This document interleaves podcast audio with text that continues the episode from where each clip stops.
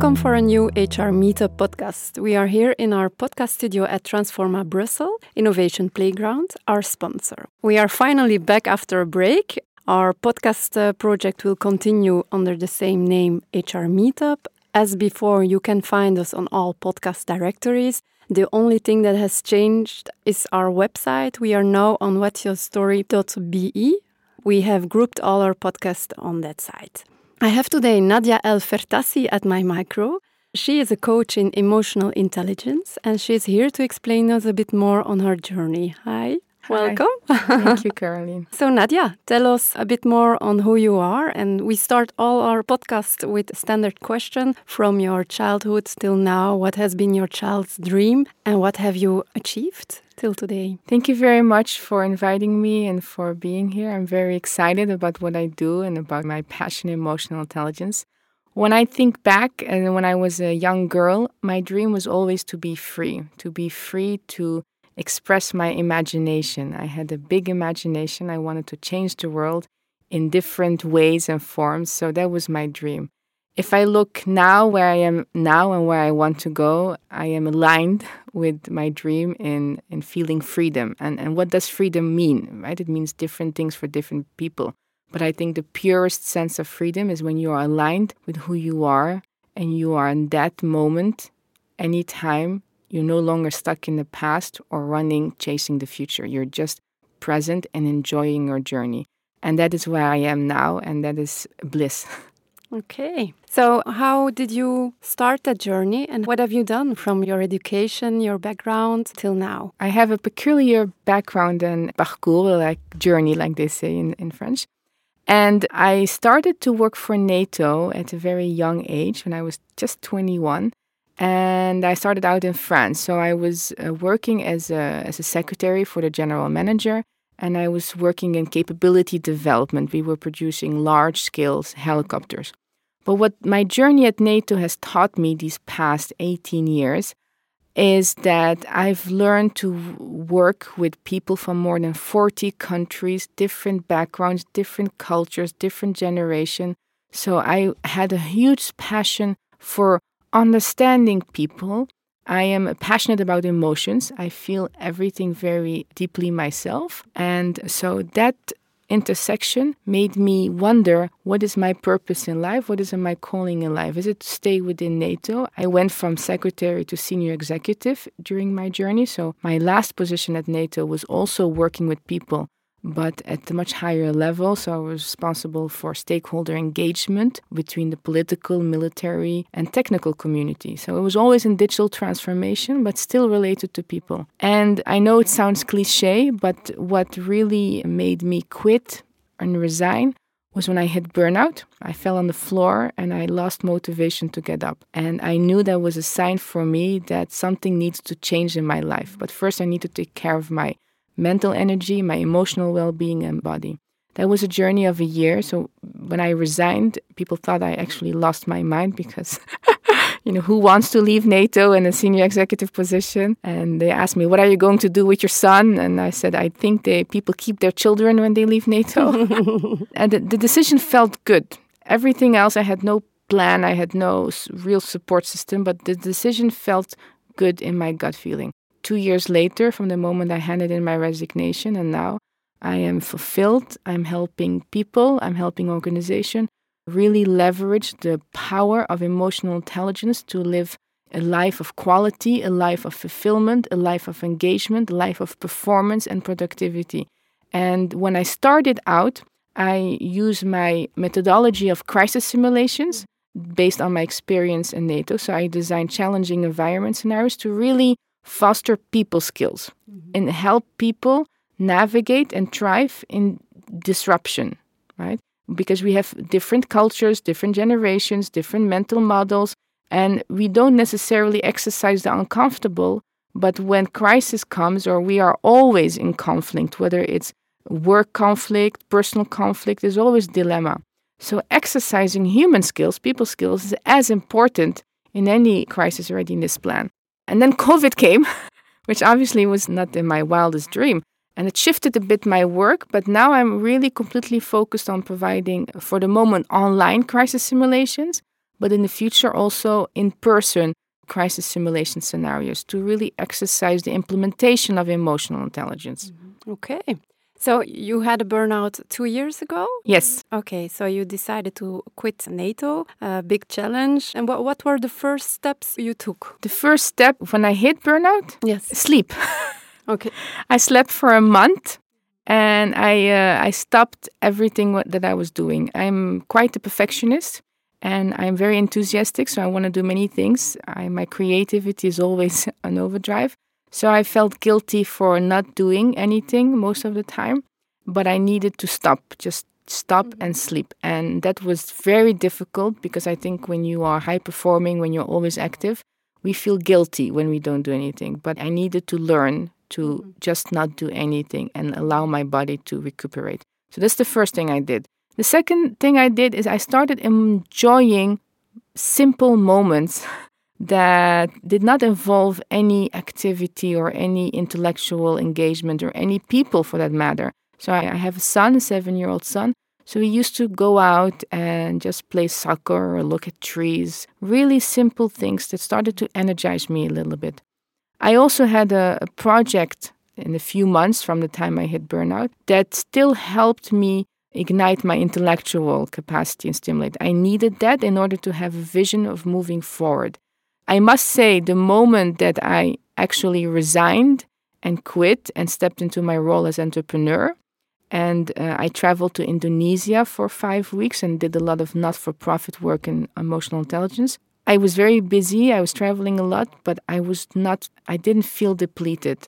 I felt emotionally energized, I felt physically healthy, it was a journey. Some moments I still have that exhaustion, but I think for me and for everyone it's different. What really helped me move out of burnout is align myself with things that I want to do, not that what I have to do. And I fully believe in it. And was it clear to you what you, you wanted to do? In the beginning, not. I'm a passionate person and I love helping people. So I did a combination of private coaching, online webinars, blogs, and working for organizations it was too much. It wasn't really focused. What really drives me is novelty, is designing scenarios and really working on a systemic change. So I think I'm very stubborn. I, I work alone. So I didn't really want to change until I'm working with them. I don't know if you know them. There's this group of entrepreneurs that help entrepreneurs Rubicon. And one of the co-founders has a you know brilliant business mindset, and he really helped me Uh, and still helping me to really be very specific on who my target audience is and where I focus on now and to focus on that. And if I do private coaching, it will come then through the organizations I work with. So I really manage my energy and focus. So when people look at my profile, they know I help organizations in the security and financial sector to navigate disruption and thrive in challenging environments. That's very clear. Yeah. So it took me some time and I needed to accept help.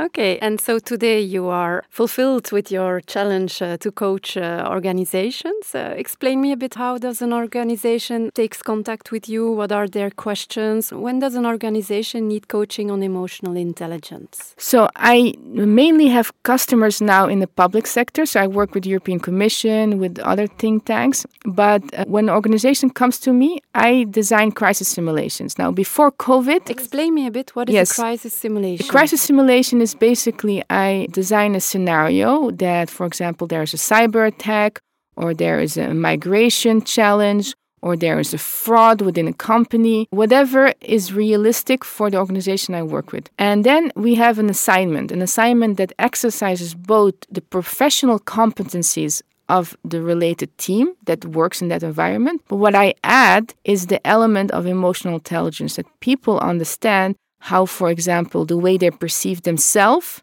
influences the way they perform their work and engage with their team members. The way they express themselves, emotional expression, informs the healthy ways of communication.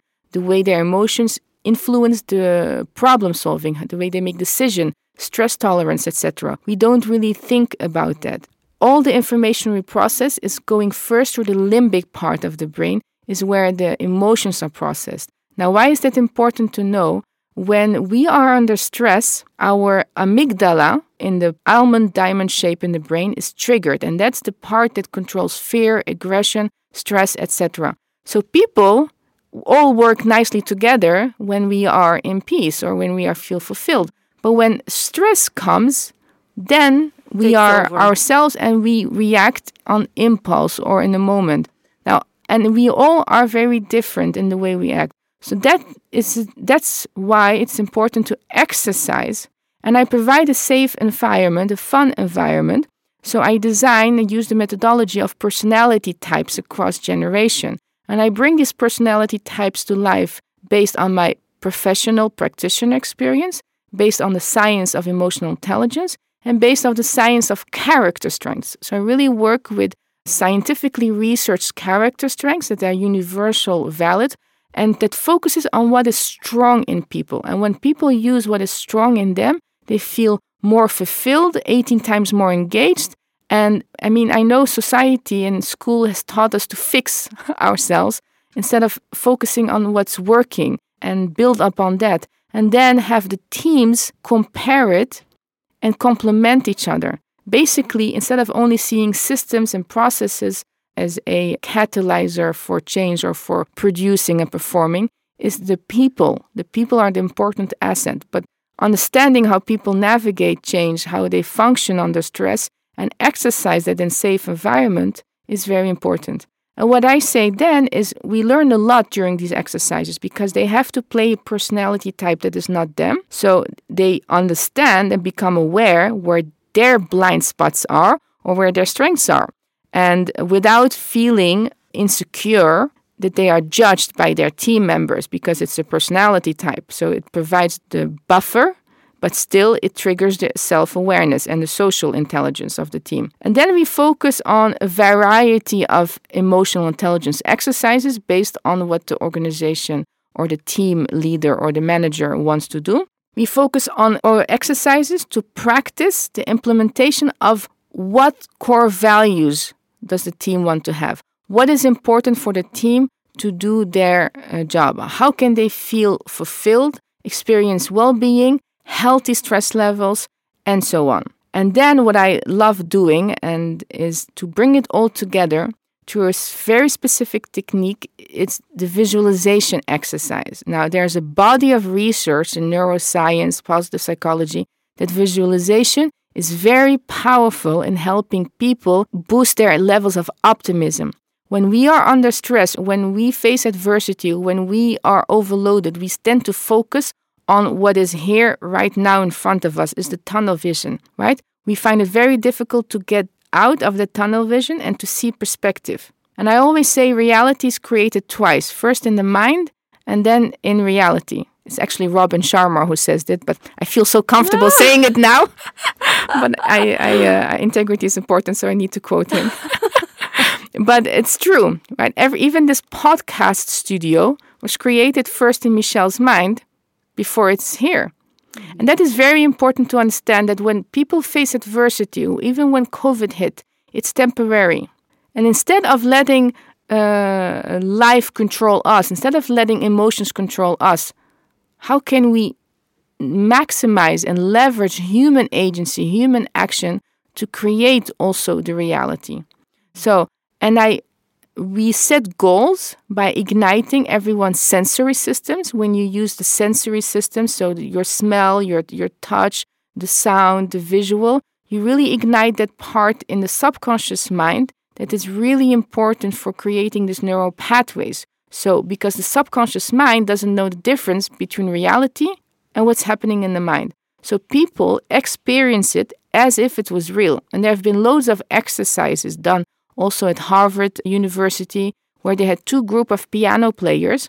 One piano players were actually playing the piano, and that part in their brain that was creating new behavioral patterns and ignited their neurons associated with it was active. The other group, who was just visualizing themselves playing the piano, had the same activity. And they did several exercises like that. So if you have if you allow people to use the focus instead of focusing on the negative elements and in the past to turn it around and to see what's possible and what they want and to have them feel it in every cell of their body, right? The process. Then you ignite positive emotions in them. And when you ignite positive emotions, it's the antidote of stress, of cortisol, right? And that's when you boost your mental energy, you risk, you mitigate the risk significantly for mental illness, for burnout, for depression, and you really tap into people's full potential. Happy people are good, high performing employees. There's no doubt about that. Okay. But this is like a coaching that asks a lot of energy of a person, an in individual and the team. I, I, can imagine you, you're not doing this kind of coachings with teams of, of 20 people. I do, actually. Yes. I do. It takes also a lot of energy from me, but I love it. I think what, what keeps the energy levels maintainable is uh, my sense of humor. I find it very important to inject humor. So they are very active and even online, but we really learn by laughing, by insight, and it's really connection to people. And you see when people connect with each other and through humor beyond not the I say mask now, but I mean the figurative mask, not the COVID mask, beyond the mask and really through their heart space, not only their head space, their energy levels go up. Okay. So when I do online crisis simulations, I do limit it to four hours max because otherwise it's not maintainable and then the information they absorb for such a long period is not beneficial for no one.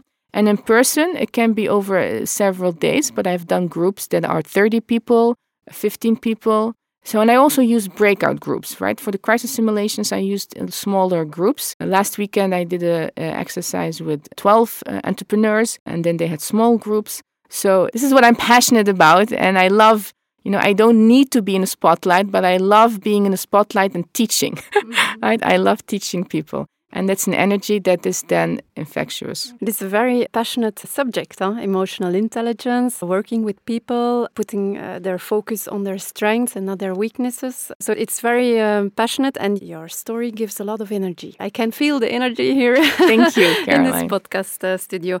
Now, how does a, a, company contacts you? Is it like an HR department that takes the lead, or, or how, how does it work? So uh, they, I have a website, thrivewitheq.com, so they can I offer free strategy sessions where I really listen to the client, their needs, their bottlenecks, their pain points, so I can then prepare a needs analysis. So I ask the client, what does success look like for you? Mm-hmm. Right? If you fast forward one year, how would your team look like? In what way would they be performing? What are the deliverables? So I really focus on understanding what the clients want, not only now, but in one year. So I can then engage and prepare something to see if I'm the right fit for them or if they need something else, and design a proposal, a value proposition, I call it. On these are your issues or your challenges. And this is how I can use the methodology of emotional intelligence and character strengths by the practitioner experience of crisis simulation based on the challenging environments that they deal with. For example, many organizations now have to rethink cybersecurity culture, right? Working from home, it, we are working from home in times of pandemic. We're not even working from home in time of normality. So the way people work from home has a direct correlation with the increase of cyber attacks. Even me last week, every day I have phishing emails or have people impersonating friends of on social media. And they, they are very very sophisticated. So a professional who's working from home if they are under stress or if their kids are grabbing their attention and their mental focus is limited they're really great targets for cyber attacks. So really helping people understand how emotional intelligence is an important component for building a cyber resilient culture post covid is critical same thing with counterterrorism as well, right? We still need to practice and help people prepare for that as well, for science, etc.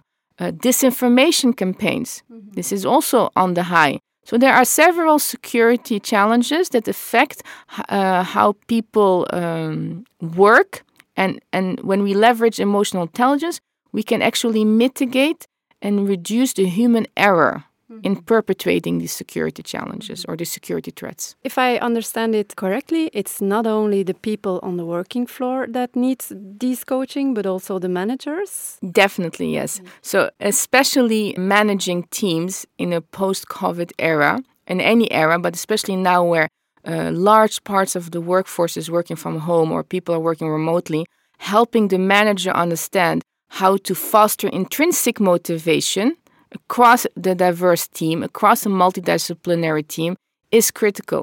Now, how do you do that, right? Because not everyone tells their manager or communicates with their team members how they want to be treated or how they work best. Sometimes they don't even know, or it's just not part of the culture. So these crisis simulations really exercise that as well. And I design specific exercises to provide safe space so the manager can also learn how to manage these people differently, his team or her team differently through the lens and power of emotional intelligence. So I survey groups of the team and on their individual emotional intelligence levels. So I have a good understanding on where they sit on the 15 sub skills. So how they perceive themselves, how they express themselves, decision making, stress tolerance, and interpersonal relations.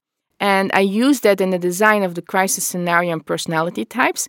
And after the workshop, there is a group report that shows how they interact and how they fit in the emotional intelligence spectrum. And then I can give really valuable feedback with practical tools, techniques, and how to navigate working together both remotely and in the office when things are going to start uh, coming back to the next normal or the new normal, as they say, because there's constant disruption going on. The last thing I would like to say on is why the exercising people skills or exercising working together is building trust. I think it's very clear now if we look at the Maslow hierarchy of needs, many people are now on the second layer. They feel uncertainty, insecurity, and they don't feel safe because no one really knows how things will evolve after the pandemic, right? This is a first timer. And many people lost their jobs. Many people lost their friends or loved ones. So there's a lot of insecurity and fear going on. And trusting in public institutions, trusting in governments, trusting in each other, trusting in organizations is critical. Now, how do you build trust? It's, it's much easier to break trust than to build trust. And this is why these crisis simulations provide, again, I say, safe space to exercise the uncomfortable and to understand people, not based on our own judgment, but based on what's going on. When you have a team that's very different and that works in different ways, but when you are able to articulate the vision, the mission, and the objectives of that team, everyone can align in their way. And then you manage the journey. But our emotions, especially now in a, in challenging environment and a heightened sense of insecurity, influence the way we live, we work, and we perceive life in general. Nadja, is there uh, something you want to add to this interview? Maybe it's a good thing to mention your website or the way the people can find you. My website is thrivewitheq.com. So there I explain what I do, what kind of scenarios I design, and a contact form that people can contact me or schedule a strategy call. I also list the building blocks, so the specific training programs that I give. I'm very active on LinkedIn as well, where I will continue to share thought leadership. I wrote a white paper that can be downloaded on my website. It's called Personal Leadership in the Face of Disruption, where I really explain uh, how personal leadership can help people navigate change because change happens to us, but transitions happens within us and there is a, an emotional psychological phase attached to it. So it's really the, uh, important to understand how to navigate change on the outside on a people level. And it's different again for, for different people. We have like three standard questions in each uh, podcast of HR Meetup because this is the podcast for HR people. My first question to you is What is a good HR for you? A good HR is someone or a group of people, right? Not necessarily the department, that focuses on the full employee experience, on the people experience. So they don't see people as numbers, but that when that someone comes work for an organization, it's an experience they're providing, not a desk and a computer mm-hmm. or a paycheck. Is that that person can say, "Wow, I'm making a difference. I'm making an impact. I'm expressing who I am. I'm contributing to the organizational mission strategy. To the human management. The human uh, management based on values, on culture, which can mm -hmm. be mm-hmm. different, right? But I think focusing on the experience because the research doesn't lie. The happier people are, there's a, ra a scientific ratio of 80% positive emotions, 20% negative emotions when people perform optimally. So the more positive emotions, the more people can focus and use what's strong in them, that's what's warm in them, and have this culture of not of command and control, but leadership and inspiration.